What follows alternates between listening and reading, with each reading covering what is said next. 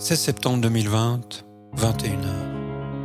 À ce stade de l'histoire, une question prédominante que vous m'aiderez à résoudre sera de déterminer si les gars des salles de concert se trouvent plutôt dans le camp des ours ou celui des serpents et des tigres.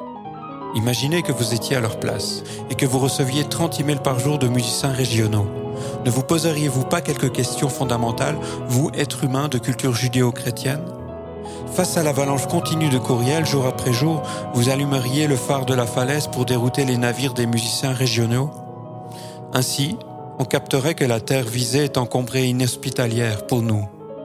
Une qui donne un indice intéressant au sujet du phare jamais allumé, c'est Lily Allen, pop star britannique slightly on the edge, qui un jour se rendit compte qu'elle ne pouvait plus faire la différence entre un verre d'eau et un verre de bière.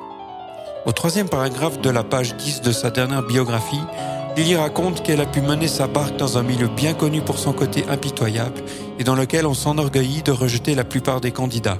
On évite les stages et on se passe de formation.